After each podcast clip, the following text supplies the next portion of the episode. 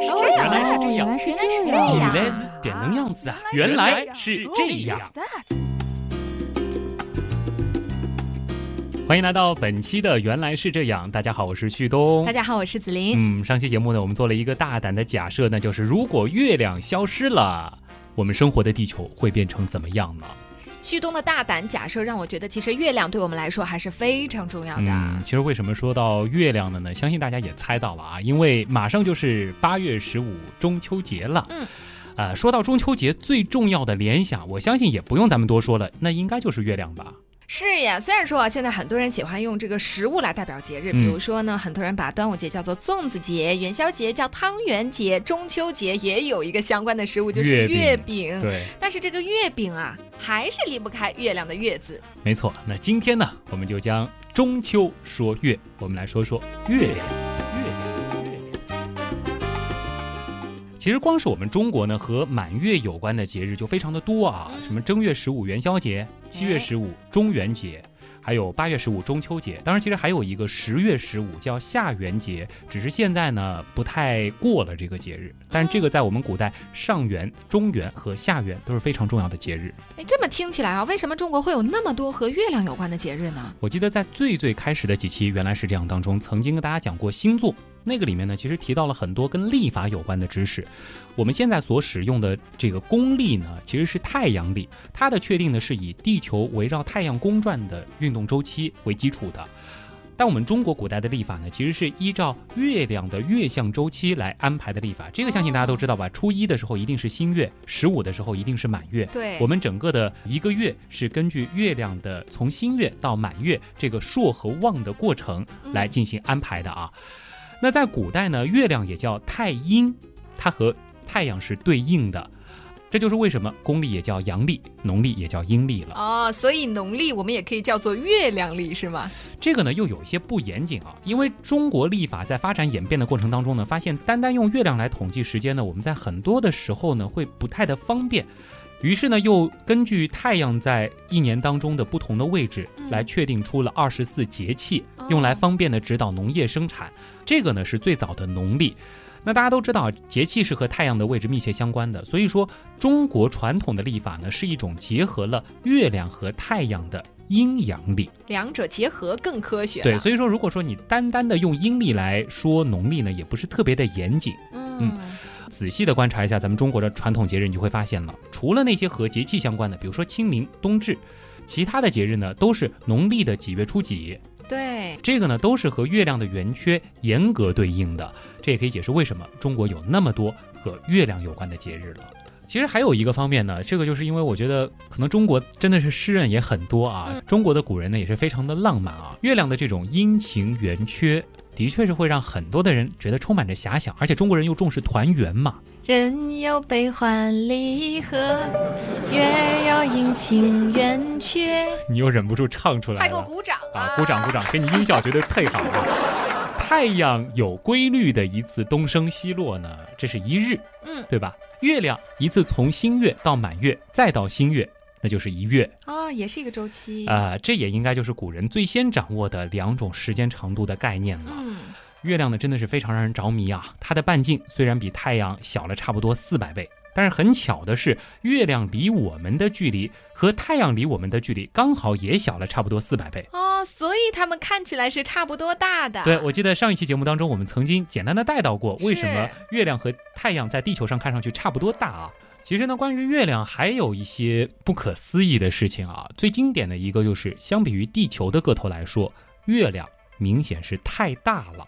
我们换句话说，作为一个卫星，月球的体积比它的母行星地球是大太多太多了。哦，具体怎么说呢？地球的直径呢是一万两千七百五十六公里，嗯月球的直径呢是三千四百六十七公里。相比之下呢，它的个头比还是比较悬殊的。但是呢，月球的直径其实超过了地球直径的四分之一。那我们看一下太阳系其他的地球的兄弟啊好，最近的这个我觉得应该是亲生兄弟啊，就是类地行星。同样拥有卫星的行星呢是火星，它的直径呢是六千七百八十七公里。火星的直径是地球直径的一半。虽然说火星有两颗卫星，但是哪怕是那个比较大的，直径呢也只有二十三公里。什么？也就是说，火星的卫星的直径呢只有火星直径的百分之零点三四。水星和金星就不用说了，它们根本没有卫星。那像你说的，火星有两个月亮，那火星人如果要赏月的话，一听是挺尴尬的。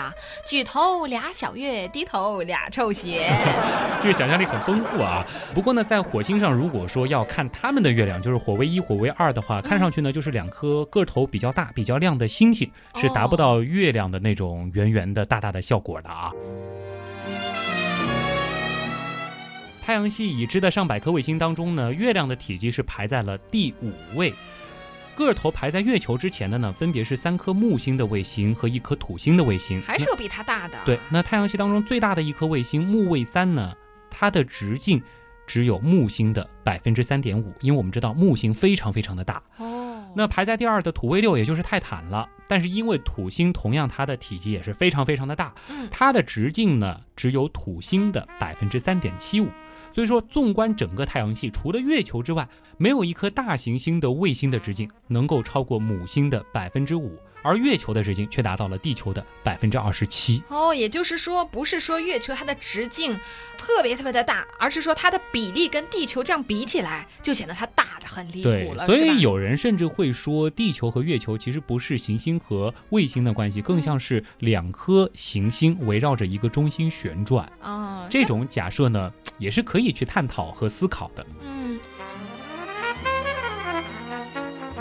那说到它大的离谱，我就想到前段时间大家都在看那个超级月亮。那天晚上你看了吗？我看到了，特别亮。我正好在路上，我看到正对着我一大颗月亮，很亮、很大、很圆。那这个到底是怎么回事呢？是很罕见的吗？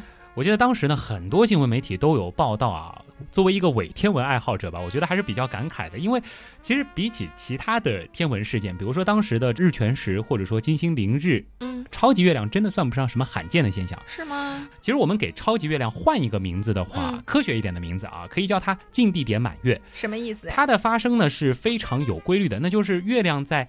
围绕地球转到近地点的时候，嗯，发生的一种满月的情况。哦，这是为什么呢？因为月亮绕地球运行的轨道其实并不是一个完美的圆形，就像地球绕太阳一样，也不是圆形，其实都是椭圆形。哦，月亮离地球最远的距离呢，大概是四十点五五万公里，而距离地球最近的时候呢，大约是三十六万公里左右。有的时候呢，可能会比三十六万公里再小一点。原来月亮的轨道不是圆的，这个还真的想不到哎。其实，在整个天体运动的轨道当中，真正的圆形轨道它是几乎不存在的。当然，我们也不能说绝对啊，因为宇宙实在是太大了。嗯，椭圆形呢是一种非常常见的轨道。哦，包括行星的形状，其实完美的球形也是不存在的。其实，地球、月球任何的行星，它都是一个扁扁的。扁球形，这个我知道，这个你知道啊。嗯，话说回来呢，其实月亮大概每隔二十七点五天就会经过一次近地点，这个周期呢有一个专业的名字叫近点月。嗯，不过呢，月亮完成从新月再到满月再到新月这样的一个周期呢，需要的时间大概是二十九点五天，这个周期呢叫朔望月。那么这个朔望月其实大家就是俗称的农历的一个月了。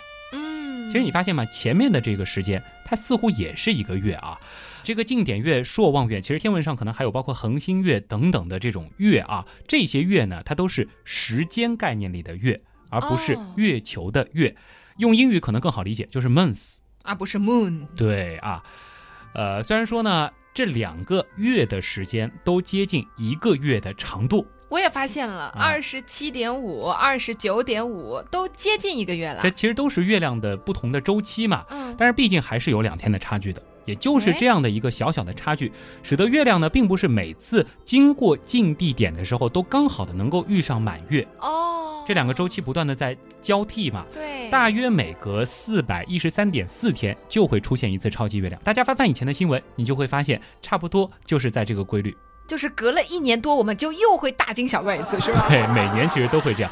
但是呢，因为整个天体之间它的引力是相互作用的，有的时候呢，月亮真的是会比近地点再近那么一些，有的时候到了三十五点六万公里，嗯，或者是更近。那么这个时候呢，它的超级月亮就更超级了。哦，这个时候的确是值得大惊小怪一下的，因为月亮看上去超级月亮，的确是更大一些的啊。嗯，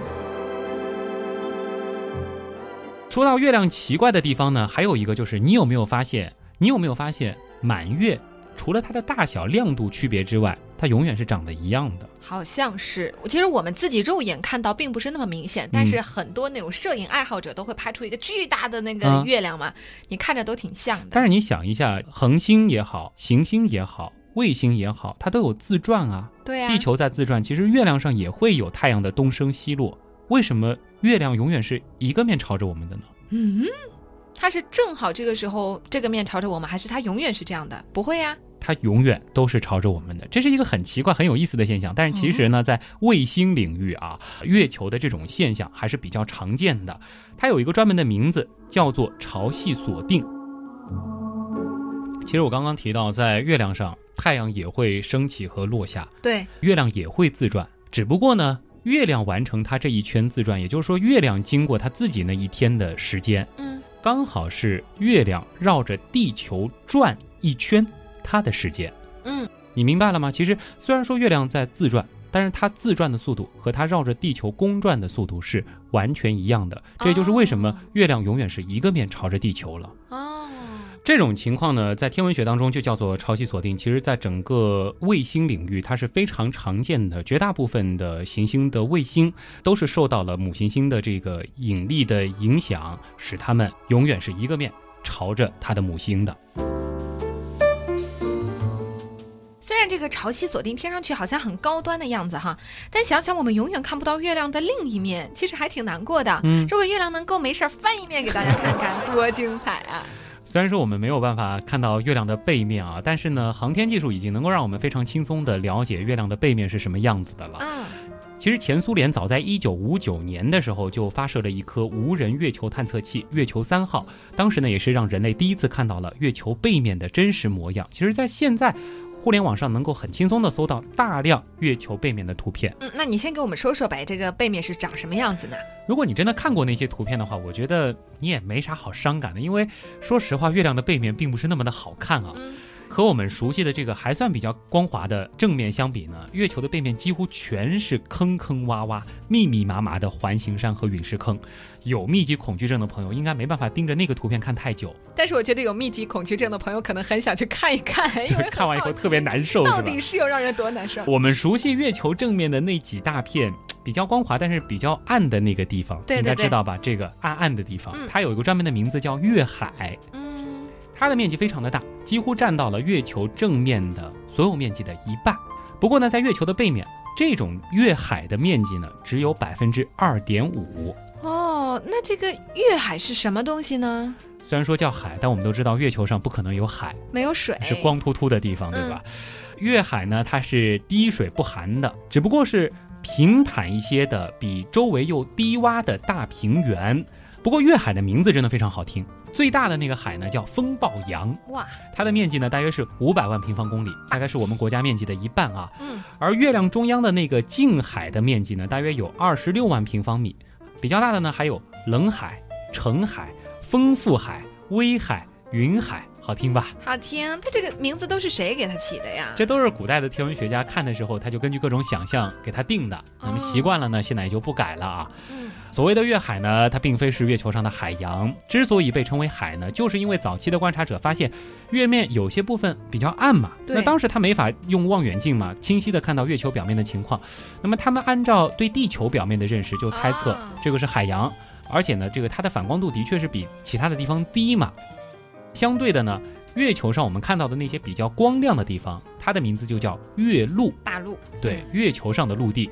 此外呢，还有被称为湖的叫月湖，被称为叫湾的叫月湾，还有被称为沼的叫月沼。这个都是不同的地形是吗？嗯其实跟我们以为的这个湖啊、湾啊、沼啊，其实是还是完全不一样的样的啊啊。那虽然说月亮上的实际情况肯定是非常荒凉的，对吧？但是听你这些名字，哎呀，觉得度假胜地呀，这个听起来很美啊！想对，其实我觉得很多人都应该幻想过在月亮上生活的场景啊。很多人会想象自己是嫦娥，那边有玉奔一奔，然后跟吴刚打情骂俏一下什么的啊。但事实上，那边并不是这样的。所以，如果我们生活在那里的话，会是一个什么样的场景？这个很多科幻电影都描写过。我们简单的跟大家说一下啊。好，月亮上的生活条件呢，真的是非常艰苦苦的。那由于月球没有大气，再加上月面物质的热容量和导热率又非常的低，因而呢，月球表面的昼夜温差是非常大的。我们古代人把月球叫广寒宫，那是不严谨的，因为月亮上的白天阳光垂直照射的地方，温度会高达一百二十七度。不过到晚上真的是广寒宫了，温度会直接降低到零下一百八十三度，这是非常非常的冷啊，都不适合人类居住的对，但是我们比如说中秋节赏月的时候，我们看的那一轮皎洁的明月，大家千万不要想象嫦娥在。我们看到的月亮上的那个广寒宫里啊，这个凄苦寒冷的生活，其实那地方温度是非常非常的高的。如果说它没有一些很好的隔热措施的话，它绝对被烫死。你说了一个科普知识，而且是事实，但是你破坏了很多人的想象啊！毁童年了是吗？中秋马上就要到了，很多人都会想象，哎呀，有仙女在月亮上，所以我们才要去观赏它。好了，现在一想，哇，一颗火球，好烫啊！对呀。不过我说一个去月球的福利吧，尤其是对广大女生来说的，因为月亮呢，它的质量和地球相比还是比较小的，所以说在月亮上呢，它的重力和地球上相比呢，也小了大约有六分之一。怎么说呢？如果说是一个一百八十斤的大胖子，跑到月球上，咱们找一个秤，然后站上去一称，他的体重只会显示三十斤哦。哇，轻了这么多啊！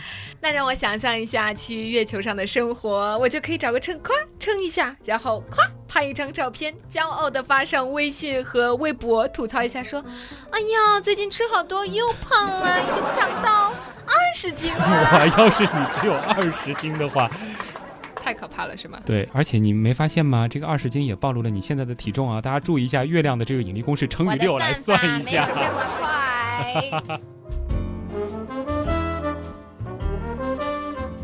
好啦，很欢乐的一期啊，这也是跟大家介绍了一个月球的真实情况。那么其实这期节目呢，也就是顺应这个节日吧，祝愿大家中秋节的时候能够花好月圆，人约黄昏后，月上柳梢头，随便扯一些跟月亮有关的古诗词。所以我最后想提醒大家的是，虽然你今天了解了很多的客观科学常识，但是千万不要在别人赏月的时候去跟人家这样说。哎，别人在朗诵这个诗词歌赋的时候，然后你就在旁边说，哎，月亮还千里共婵娟呢，烫都烫死了。对呀，那个什么。天蓬元帅上去都变成这个烤乳猪了，对，千万不要这么说，好吗？嗯，好了，原来是这样，就是这样。我是旭东，我是子林，咱们下期再见。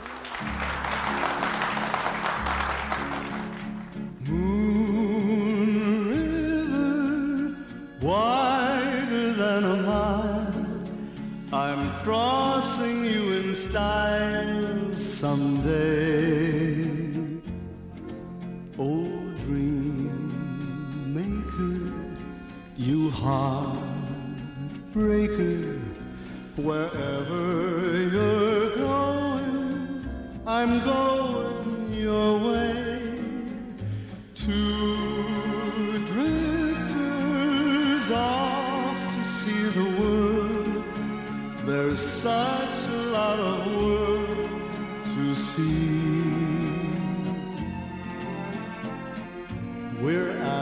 answer.